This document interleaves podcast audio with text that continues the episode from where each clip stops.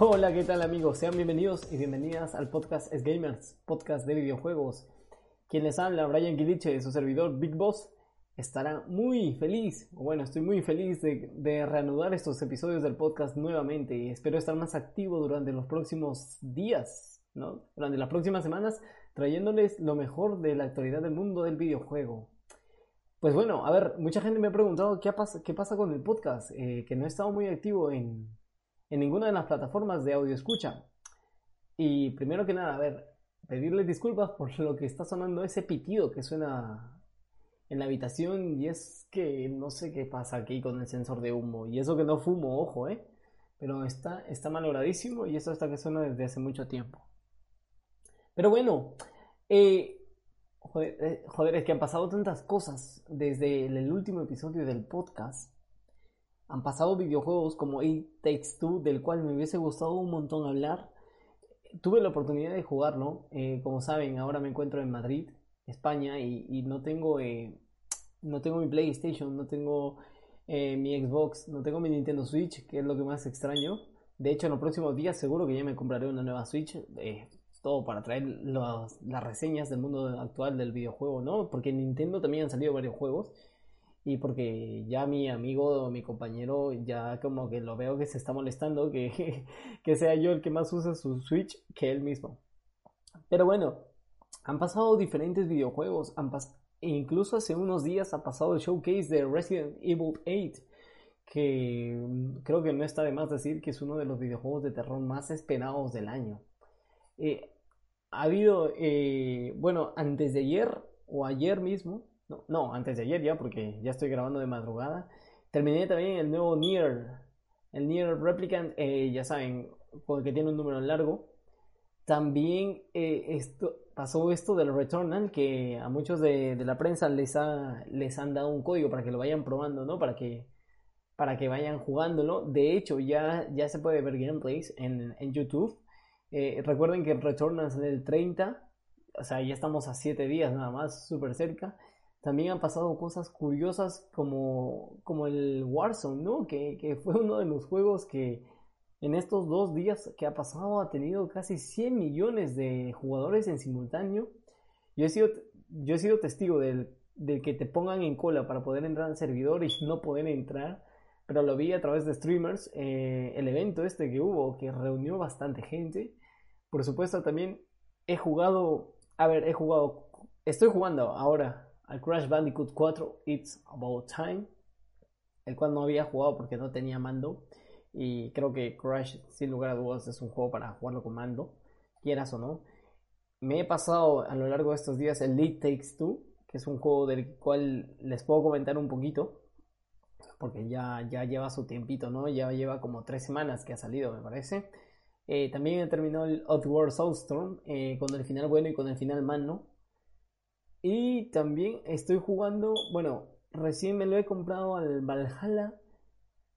Y también me lo pasé el Loop Hero.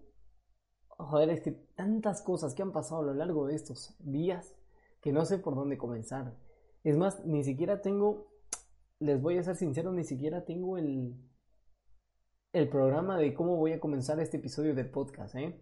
Me resulta difícil después de tener una continuidad semanal retomar estos episodios del podcast, pero lo voy a hacer de la mejor manera y espero que, que lo valoren un poquito por ahí. Total, de todas maneras, una vez más, antes de ya entrar a la actualidad del mundo de los videojuegos, eh, comentarles nada más chicos que como siempre, si es posible y quieren que haga alguna reseña de un videojuego retro o de algún videojuego moderno, eh, coméntenme en la caja de comentarios, ya sea si me están... Ay, por favor, valoren el podcast, ya sea si lo están escuchando en Apple Podcast, en Spotify o en iBooks o en la plataforma en la que estén escuchando, valórenlo, por favor, que al final, como saben, este podcast no está siendo patrocinado por nadie, tampoco se genera, se lucra con el podcast, simplemente lo hago por, por el amor a los videojuegos, ¿no? Y espero que a muchos de ustedes que me estén escuchando eh, les guste el trabajo que estoy haciendo, ¿no? Ya son las 2 y 20 de la mañana y me, y me puse a grabar el podcast. Muy bien, eh, vamos a tocar un poquito de lo que fue It Takes Two, uno de los videojuegos eh, que prometía mucho. Yo sin lugar a dudas no, tuve mucha, muchas expectativas porque Porque si mal no recuerden, perdón, si mal no recuerdo, y haciéndolo recordar a muchos de ustedes también, eh, este juego de, del mismo creador, me olvidé el nombre, eh, que era de unos prisioneros para escapar y que más parecía un cinematografía porque tenía muchas... Eh, por ejemplo, tenía niveles en los que la cámara estaba congelada, ¿no? O solamente, pues, no teníamos mucho, mucha libertad con la cámara o bueno, o solamente dependíamos mucho del, otro jugador, de lo que hacía, eh, lo cual es algo, eh, rescato como un valor positivo en este It 2, pero era como mucho más peliculense, mucho más hollywoodense, quisiera decir en ese sentido. Lo, lo mismo pasa en It 2, pero de una forma mucho mejor. Déjenme tomar un traguito para que no se me seque la garganta. Perdón. Eh, y lleva el mundo de los videojuegos cooperativos a un nuevo nivel y, me hace reflexionar de esos viejos tiempos en los que se jugaba videojuegos eh, cooperativos. Eh, se me viene a la mente este juego de terror que era donde, donde cuatro, cuatro chicos estaban en una fiesta de, universidad y, y Obscure the Aftermatch, ahí está. Eh, y donde ya sea que lo jugabas en Play 2 o en, PSP, lo, se disfrutaba muy bien de la campaña cooperativa. Y Takes Two hace que los videojuegos con historia cooperativos estén en un nivel más alto de lo que muchos de los analistas esperaban o, o muchos de los que no teníamos expectativas nos dejó asombrados es, para resumirles, eh, sin hacerles spoiler, ¿no? Bueno, a estas alturas ya creo que nada se considera spoiler, pero ya por si las dudas, porque es un juego que, recomiendo si tienes dos mandos, eh, ¿no? Si tienes un amigo constante, ojo, si tienes... ¿qué, ¿A qué me refiero con un amigo constante? Me refiero a si tienes un hermano, una pareja, eh, le va a costar si no juega mucho videojuegos, le va a costar porque el juego sí tiene sus retos, Tampoco, no es que estemos hablando de un Souls, pero sí tiene sus retos y le va a costar. Eh, pero que se hace muy divertido y, es necesario de una persona que esté siempre a tu lado. Por supuesto, el juego tiene su, su cooperativo online, pero no es lo mismo, no te, no te transmite esa sensación de, de, que, de la cual te puede transmitir cuando tú estés sentado en tu sala, tú en un sillón, tu hermana en, en otro sillón, o tu pareja en otro sillón, o tu tío en otro sillón, o tu mejor amigo en otro sillón, etcétera, etcétera, y se ponen a jugar este videojuego. Es que es impresionante. A ver, apartado artístico, no hay nada que reprocharle. 10 de 10. Eh, creo que la banda sonora pega un poquito, pero a ver, mecánicas del juego que esto es, esto es por lo que más les va a gustar y Takes Tiene una forma tan creativa de, darle, eh, de resolver los puzzles, vamos, que no son puzzles tan difíciles, pero tiene una forma tan creativa de resolver los puzzles que encanta. El juego pega desde el primer instante en el que estás. Es una pareja de esposos, ¿no? Que están al borde de la separación. Su hija pide un deseo y se vuelven como en unos muñecos, eh, ¿no? Eh, unos muñecos con los que solía jugar su hija y pues eh, tienen un libro, el libro del amor. Eh, este creo que es el personaje más genial que he visto en los videojuegos cooperativos. Eh, y que bueno, poco a poco se van dando cuenta que si ambos colaboran, no solamente pueden retomar la relación, sino que, sino que ese es el motivo del juego, ¿no? la cooperación tanto dentro de la historia como, como con la persona física con la que estés jugando. Para mí, It Takes Two es uno de los juegos que lo consideraría como muchos, ¿eh? me meto el carro como muchos, al GOTI del año. No está de más alabarlo, porque gráficamente, gráficamente se ve espectacular. El juego es una delicia en PlayStation 5, en PlayStation 4 Pro también, que va a 30 cuadros, pero es una delicia el juego. Eh, tanto los sombreados, eh, hay partes, como la mayoría de los niveles se resuelven dentro de, la casa, hay, hay partes donde juega muy bien con las sombras, de, qué sé yo, por ejemplo, de la, de, la lavadora bueno, cosas que tú te encuentras en la casa, ¿no? Y lo cual me parece sumamente interesante que... Es más, yo lo tengo eh, el juego este en, digital, pero sin lugar a dudas me lo voy a comprar. Cuando me regrese al Perú me lo voy a comprar en físico porque es una aventura que no me quisiera perder y que la quisiera tener guardada en mi biblioteca para siempre. De verdad, recomendado. Y Takes Two, yo le pongo un 9.3, 9.5 de 10 de los mejores juegos que se han lanzado en el año. Ahora, aprovechando que estamos hablando de, PlayStation, ¿no? De PlayStation, Xbox, PC. Aprovechando que estamos hablando de PlayStation, hace unos días pasó un caso curioso, ¿no? Se anunciaba Sony, eh, Jim Ryan anunciaba que se iba a cerrar las tiendas de PSP, PlayStation Vita y PlayStation 3. Hace 4 o 5 días, creo, aproximadamente, probablemente menos, probablemente más, eh, tampoco en una semana, se anunció por parte de la misma Jim Ryan que solamente cerrarían las tiendas de PSP. Sin embargo, las tiendas de PlayStation Vita y de PlayStation 3 se mantendrían.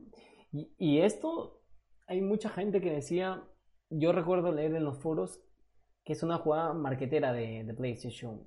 Y no me parece tanto así, porque ¿de qué te serviría? Pongámonos en el contexto de qué te serviría anunciar que vas a cerrar una tienda. O sea, entiendo su punto de vista, ¿no? Para que vendas miles de juegos, ¿no? Para que aproveches a comprar todas las ofertas de los videojuegos que estaban en esas tiendas y que ya no van a volver a estar. Pero para que después digas tú de nuevo que vas a mantener esas tiendas, o sea, lo veo ilógico. Para mí, creo que los de PlayStation, los de Sony querían cerrar sí o sí estas tiendas. Ya para siempre. Pero me parece muy bien porque salimos ganando tanto los jugadores eh, como ellos también al final, eh, el que mantengan esas tiendas, ¿no? Hay, muchos videojuegos, hay mucha gente activa, eh, en, sobre todo jugando multijugador en PlayStation 3, los Call of Duty, los Battlefield, que, que ya se anunciarán en los próximos días, meses el Battlefield 6, no lo sé. Pero bueno, nada más quería comentarles esa, esa pequeña cosita, esa pequeña curiosidad que ha pasado en lo largo de estos días, ¿no? Y es que se me seca un poco la garganta, tal vez por la falta de práctica, de la falta de continuidad de, hacer el podcast. Pasando a otro tema, vamos a hablar ahorita de un poquito del Resident Evil Showcase. Eh, recordemos que Resident Evil 8 ya se lanza nada más en unos días, eh, un mes aproximadamente. Y este, aquí hay algo que no me gusta. Antes de ponerles el sonido para recordar un poquito lo que fue el showcase de Resident Evil 8 Village, hay algo que no me gusta y yo lo debo expresar. Eh, perdón, expresar. Como de, eh, periodista de videojuegos hay, hay, algo que no me gusta eh, y creo que un periodista debe ser objetivo e imparcial. No me gustan estos contratos de exclusividad que tiene Capcom con Sony. Y esto, ¿a qué me refiero? Pues como pueden ver, después de haber visto el showcase que fue hace unos días, eh, se anunció que habrían tres demos. Tres demos de Resident Evil solamente para aquellos poseedores de PlayStation. No importa si sea PS4 o PS5, no importa. ¿Y qué pasa con la gente de PC? ¿Qué pasa con la gente de Xbox? ¿Esto es una jugada sucia? No, porque en principio los de Sony tienen un acuerdo con los de Capcom, entonces no es ninguna jugada sucia. Pero, ¿está esto bien? O sea, si nosotros nos ponemos a pensar en el trasfondo de la situación, ¿está esto bien? ¿Es justo que, solamente los, los, los usuarios de PlayStation tengan acceso a las demos? ¿Es que acaso Resident Evil no tiene público en PC? ¿No tiene público en Xbox? Me pregunto yo, ¿cuál es la mejor consola o en qué plataforma se vería mejor el juego? Obviamente, PC. ¿Y cuál es la consola más poderosa? Xbox. Entonces, si tanto se alardea de las gráficas, porque el motor del Resident Evil Engine es una pasada, es un motor eh, que hace lucir a los gráficos, sobre todo el distanciado, el dibujo distanciado fenomenal, porque si nos ponemos en contexto, si ustedes miran en los gráficos eh, de cerca. Eh, por ejemplo, aquellos que, me escuchan y están jugando todavía Resident Evil 7B y este, ya sea por ponerse en contexto con el 8 o, o, calentando, ¿no? Este, para el 8, si ustedes se ponen a ver y se acercan un poquito a las paredes o qué sé yo, se ponen de cerca los gráficos, eh, se ven horribles. O sea, vamos, no horribles, me excedí con la palabra. Se ven normal, normalitos. Pero la distancia de dibujado es fenomenal. Entonces es un motor que ya, ya se vio en el Resident Evil 2 Remake y en el 3 Remake. Fenomenal el motor. Pero bueno, más allá de los gráficos, eh, ¿qué pasa? No me gustan estos contratos de exclusividad.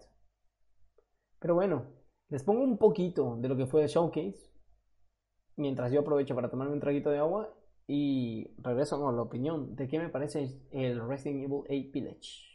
Abilities. Acquire new abilities to employ your own strategies as you fight your way through each stage.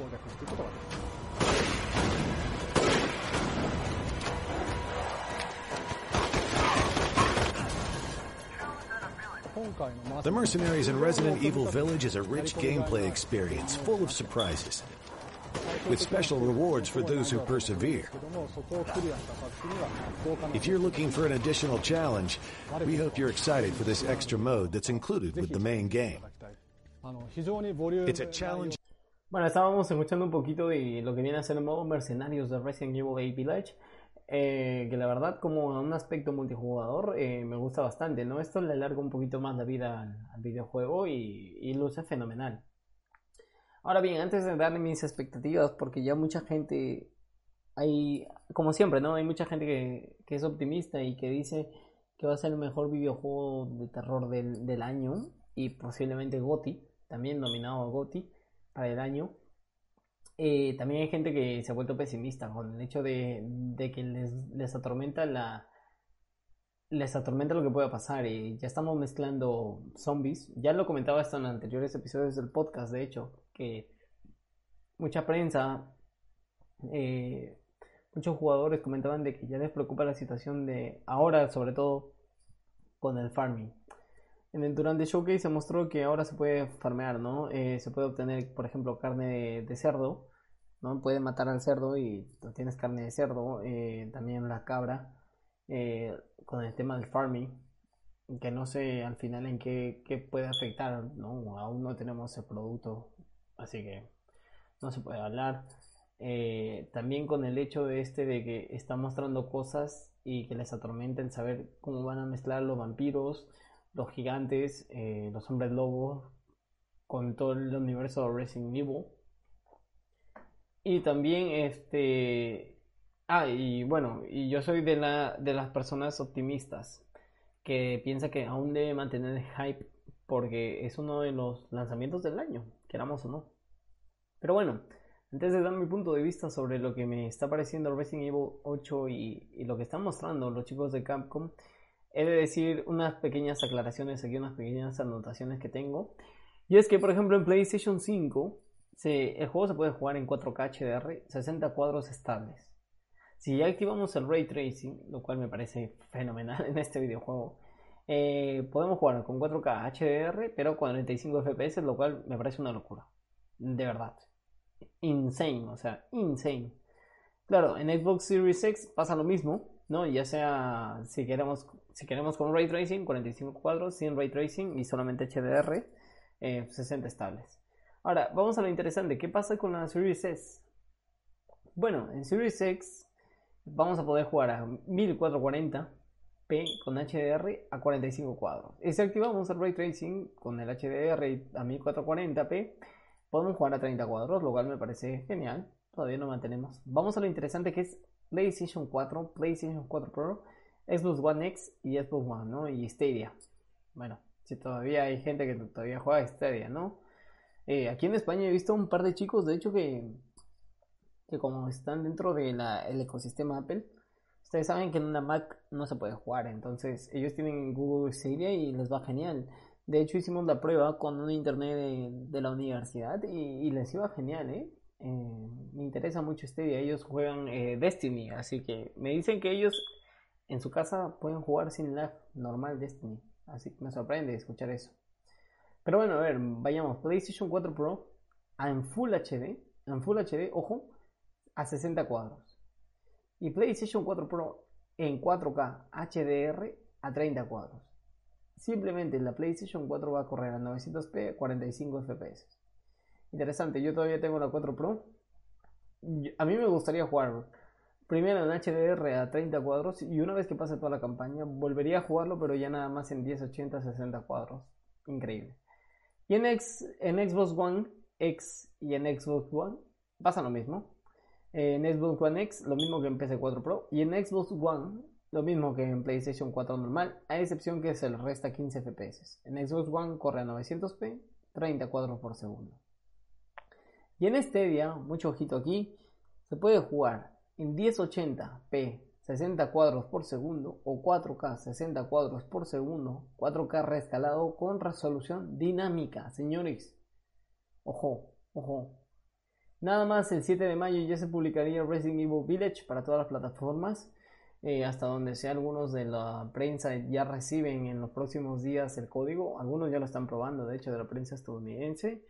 Y pues ya la gente en Reddit está haciendo sus teorías. Ahora, ¿qué me parece a mí Resident Evil 8 Village? ¿Y por qué aún le tengo optimismo? Por lo siguiente.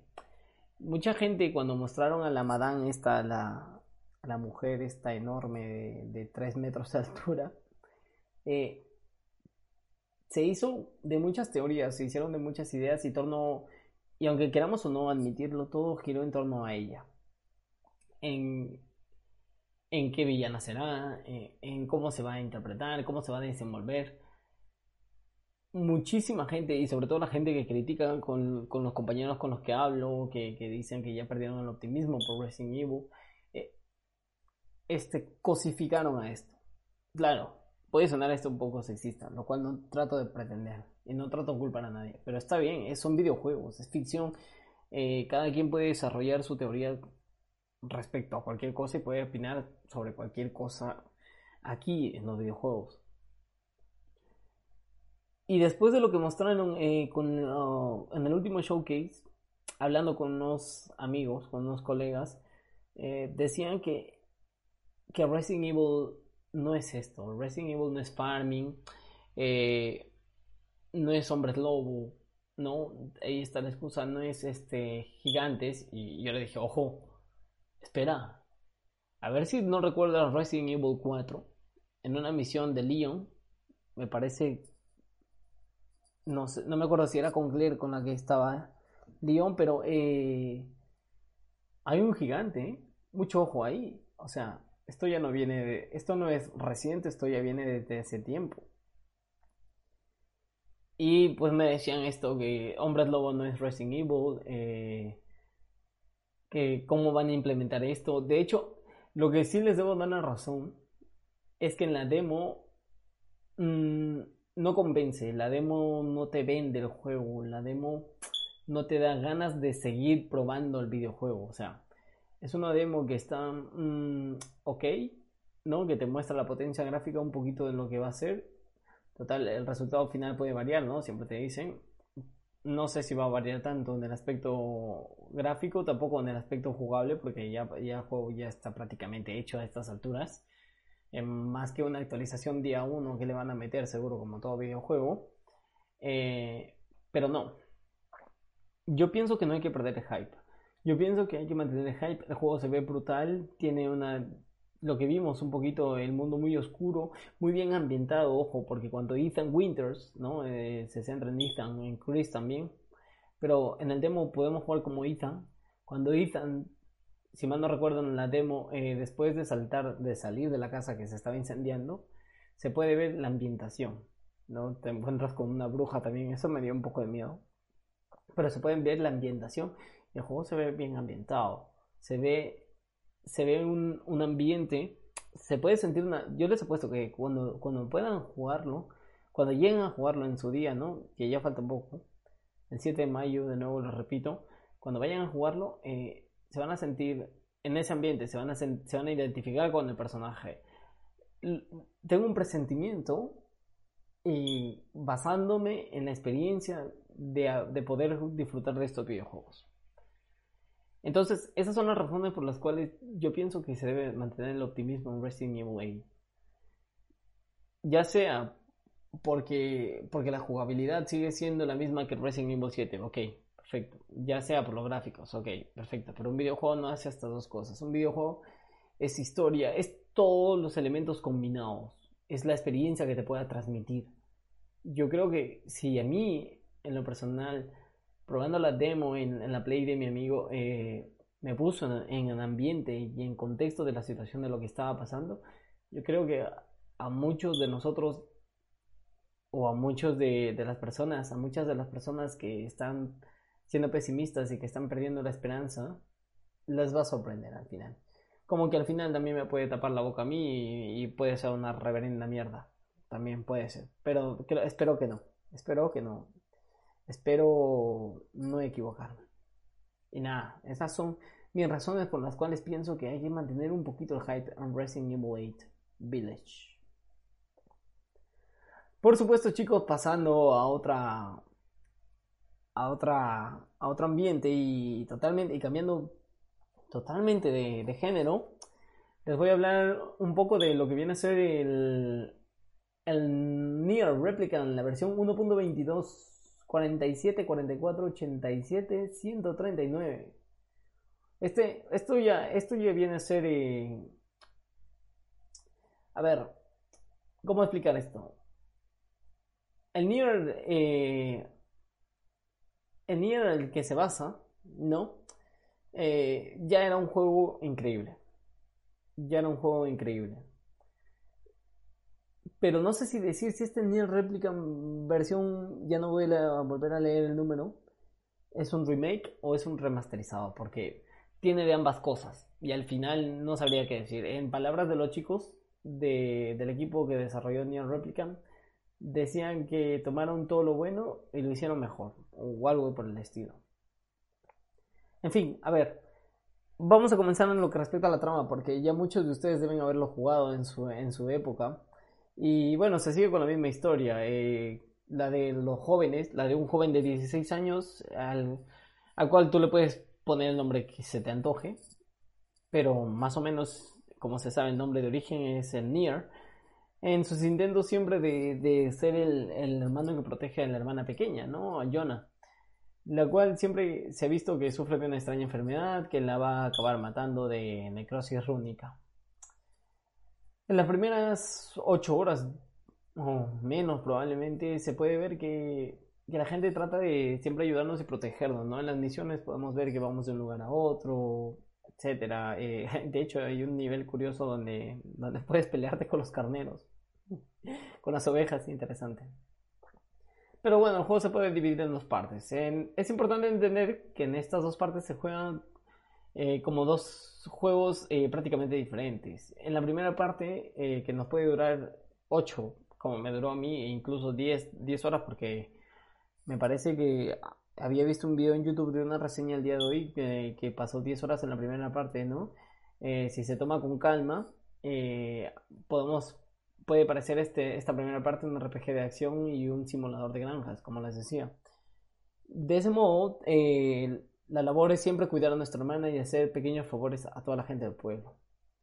Pero en la segunda parte, eh, que nos puede llevar ya alrededor de 25 horas fácilmente, eh, pues las cosas se van a complicar porque ya llegó el apocalipsis, pues la vida en el pueblo ya no sigue siendo la misma y es todo un poco más con más obis, es un poco más difícil los niveles de las misiones aumentan, ¿no? Se pone un poco más difícil y se debe acabar con los diferentes monstruos que, se van, que te van apareciendo. O sea, se puede decir que la primera parte es calmada y la segunda parte sí es básicamente que nos obligan a pelear por nuestra supervivencia. Pero bueno, esto ya lo sabe la mayoría de la gente. Sin embargo, hay, un poco más de diálogos que se han este, escrito y que se han desarrollado para, esta, para este nuevo Nier. Eh, bueno, también hay que decir que hay referencias especialmente a las historias de los hermanos Grimm. Hay grandes apuestas, especialmente en la segunda parte del juego, pero todo se siente mucho más pequeño. Eh, los conflictos son mucho más personales. Y, y Nier Replicant se puede decir que es una historia de personajes. al final. Porque esencialmente es un juego que nos invita a conocer sobre los otros, eh, sobre cómo nuestra incapacidad para ponernos, eh, para ser empáticos con los demás, de pararnos un momento y escucharlos. O sea, el juego siempre trata de, describir la historia de, dos versiones o cómo la venganza solo genera violencia, ¿no? Pero al final, eh, ¿qué me parece Near Replica a mí? Para evitarlos de, tanto texto o de tanto audio. a mí me parece la hostia como dicen aquí en España. Me parece que no es un Nier Automata. O sea, definitivamente quítense esa idea de que puede ser un Nier Automata. Nier Replicant en su versión, bueno, con ese número largo, es, uno de los juegos, es más que Nier Automata, eh, es uno de los juegos recomendados, es uno de los juegos que si les gusta un poco el género RPG, eh, con un poquito de acción y tienen tiempo para jugarlo, yo lo recomendaría, es una obra maestra. Eh, no sé si llaman los remake o remasteres, como ya les mencionaba, y nada, me parece fenomenal, Neon Replicant. Bueno, se me va un poquito la, voz, ¿eh? Estas semanas también mostraban un, gameplay de lo que viene a ser Returnal. Pero yo les quisiera hablar un poquito de lo que viene a ser, de lo que fue eh, Warzone, ¿no? ¿Me suena Warzone o no? El juego muerto que así decían, juego muerto. Señores, Call of Duty Warzone celebra que 100 millones de seguidores se conectaron para apreciar el evento de lo que pasó en la bomba nuclear. Eh, estaba dividido en dos fases, hasta donde sé, se rumoreaba que cuatro, ¿no? Al final no sabría decirles porque ya perdí el, el hilo. Pero el Battle Royale el pasado mes celebró 100 millones de seguidores. Algo que tengo que decir de Warzone es que me parece un juego muy entretenido, ¿no? De acción rápida y todo eso. Como muchos Battle Royales. Pero siempre hay que. Hay que. Hay que comentar este tema que muchas, muchas personas, muchos, mucha prensa videojueguil lo comentan, pero queda en la nada. Y yo nunca lo he comentado, así que lo voy a volver a decir. Bueno, nunca lo he comentado aquí, por eso digo, lo voy a volver a decir. Y es el tema de que en consolas de la anterior generación, ¿no? Porque ya en la actual generación cambia la cosa. Pero en consolas de, anterior generación hay mucha desventaja en este juego, sobre todo al momento de cruzarte con, con personas que juegan, no importa si están jugando con mando, ya sea de Play 4 o de Xbox, pero hay muchas desventajas con el refresco de fotogramas. Quieran o no, una persona que tiene un monitor de 144 Hz tiene más de 2 milisegundos de ventaja de ver al enemigo antes que uno que está jugando en consolas. ¿eh? Es más, en, en, PC tú le puedes bajar los gráficos y le puedes poner gráficos competitivos solamente poniendo al máximo los gráficos que tú necesitas, pero en consola no pasa esto. Y esto es una clara ventaja para los jugadores de PC. Es más, eh, ese día escuché a un streamer profesional, no lo voy a nombrar porque la verdad es que ahora me cae ridículo, diciendo que, diciendo en estas palabras, que si el juego te va a menos, a menos de 100 FPS, es una mierda. O sea, debe ser un jugador de mierda. O sea, ¿por qué? Porque si yo tengo a la justa para comprar mi Play 4 y me va a 60 Hz y juego fenomenal, ¿por qué me tengo que sentir insultado? Pero tiene parte de, verdad en decir que es una mierda al hecho de, la tasa de refrescos a la que va el juego.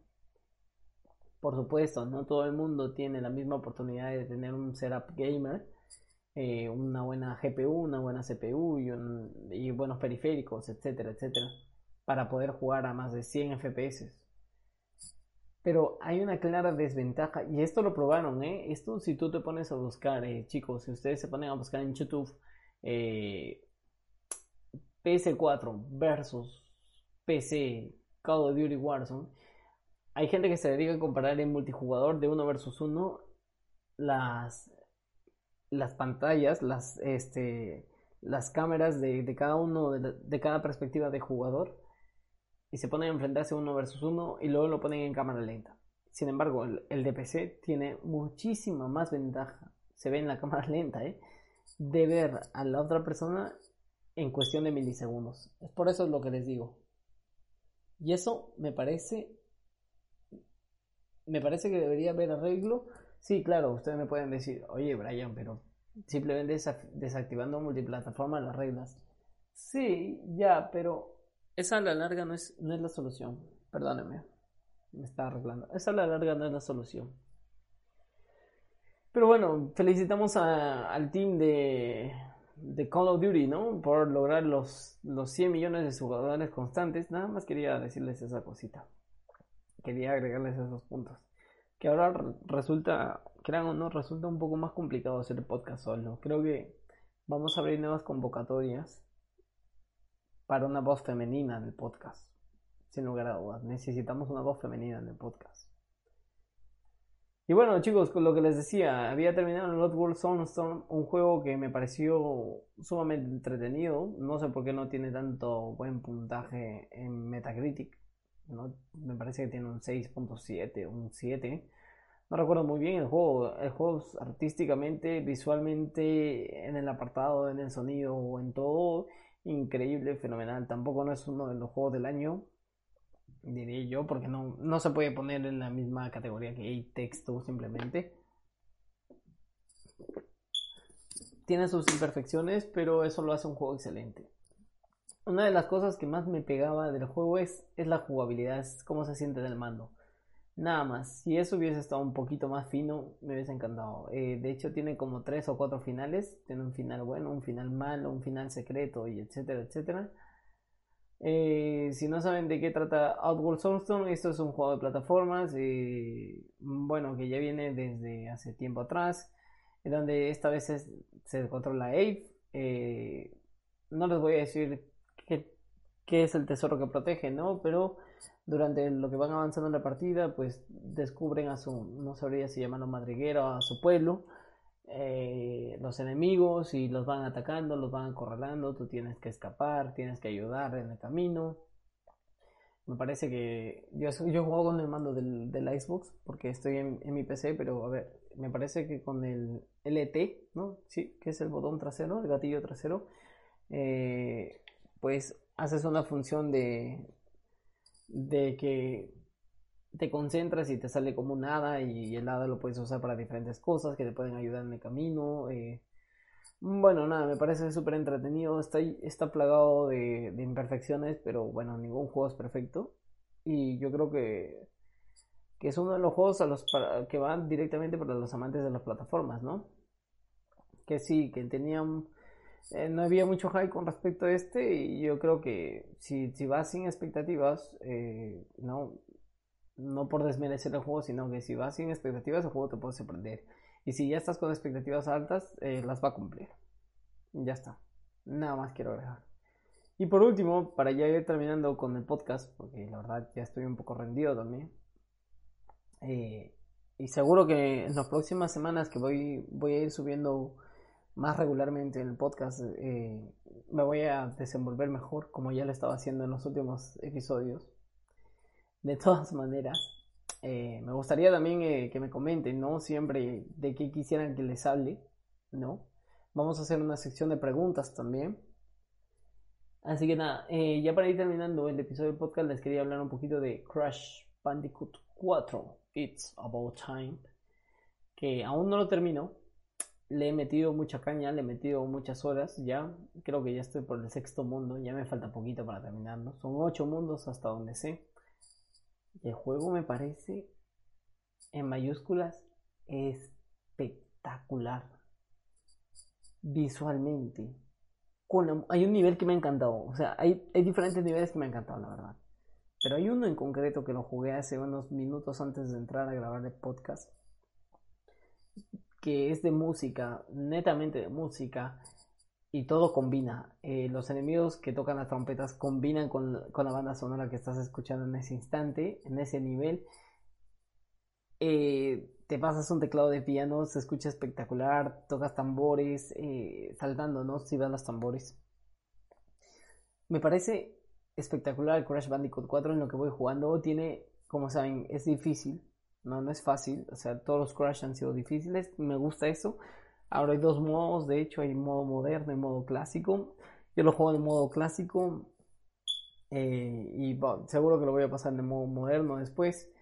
Y, bueno, el juego se pone retador, ¿eh? Cuando piensas que ya lo has dominado, el juego te, te da una cachetada y, te dice no, no te confíes. Y eso es lo que aprendí. Lo, lo, lo, único que les puedo recomendar es no se confíe. Nada más de Crash Bandicoot 4. Tiene unos, unas peleas con, con los jefes increíbles. Eh, la última. Una de las últimas peleas que recuerdo es con. No recuerdo muy bien el nombre. Este. De este como doctor que siempre va en bata y te tira pociones. No, recuerdo que, que, justo antes de, terminar el nivel eh, junta las dos pociones que te tira y cambia de color absolutamente todo el todo este el escenario. Eso me pareció espectacular, de otro nivel. Eh, no tengo palabras para decir. Eh, incluso está doblado al latino, seguro, seguro que también al español, al castellano y en otras lenguas también no tengo palabras para describir lo, bien, lo tan bien que me estoy pasando las horas jugando el Crash Bandicoot 4 It's About Time. Es uno de los juegos que los recomiendo. De momento ya, ¿eh? Sin terminarlo. Seguro que para el próximo episodio del podcast ya lo he terminado. Y les voy a dar un veredicto final de qué tan recomendable es. Pero si les gustan los retos, si les gusta todo esto, incluso he visto que hay personajes, eh, bueno, personajes que nunca se podían controlar en los antiguos Crash Bandicoot eh, personajes nuevos. Y me, parece fenomenal el, cómo cada personaje tiene sus propios, eh, sus propios botones asignados eh, de cómo funcionan. No es difícil aprendérselo. además que hay un tutorial siempre comenzando cada nivel y siempre te aconsejan qué tecla presionar y qué tecla no. pero me parece fenomenal el, el hecho que hayan, que hayan desarrollado personajes tan bien hechos. Otra cosa que les iba a decir es que cada vez cuesta más encontrar las gemas y, romper todas las cajas. Me ha costado apenas en, creo que en 6 o en 7 este, niveles apenas he conseguido todas las cajas y todas las gemas, ¿no? Para desbloquear los aspectos de Crash. Ah, por supuesto, ahora hay aspectos tanto de Crash como de Coco. Eh, nada, me parece fenomenal. El juego tiene diferentes modos para jugarlo. Eh, hay niveles en los que puedes ir coloreando eh, de hecho, este Crash Bandicoot 4 eh, se centra mucho en las máscaras, ¿no? Hay una máscara que te dan al comienzo, que si mal no recuerdo la primera máscara más allá de Luca, que es esta de que puedes cambiar la dimensión, ¿no? O sea, presionando RT, que es el gatillo derecho de atrás, eh, pues te aparecen, por ejemplo, cajas en color azul tú presionas el gatillo y ya aparecen en el color normal, las puedes romper, entonces hacen aparecer las cosas de otra dimensión y va jugando. Y hay muchos niveles que van jugando con esto.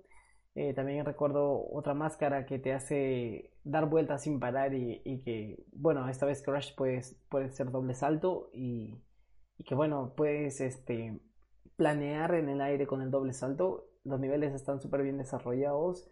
Me gusta mucho el nivel este cuando Crash se desliza por los tubos. Fenomenal nada, no tengo pegas para decirle qué malo me parece o qué bueno me parece.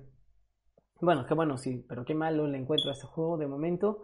Así que nada, yo creo que para el próximo episodio ya, ya les estaré diciendo cuáles son mis impresiones finales. Upa, perdón por lo de hoy que que bueno, me, me, deben haber escuchado este hablando mucho y ya se me secó la garganta y ya me puse mal de la garganta, no sé por qué. Creo que es por la continuidad, creo que es por la falta de continuidad de, no hacer el podcast. Pero nada, chicos, eh, conmigo será hasta el próximo episodio. Muchísimas gracias por haber llegado hasta el final del podcast. De verdad, de corazón los quiero mucho. Eh, nada, yo siempre motivándolos a que comenten, a que dejen su comentario en la, en la caja de comentarios.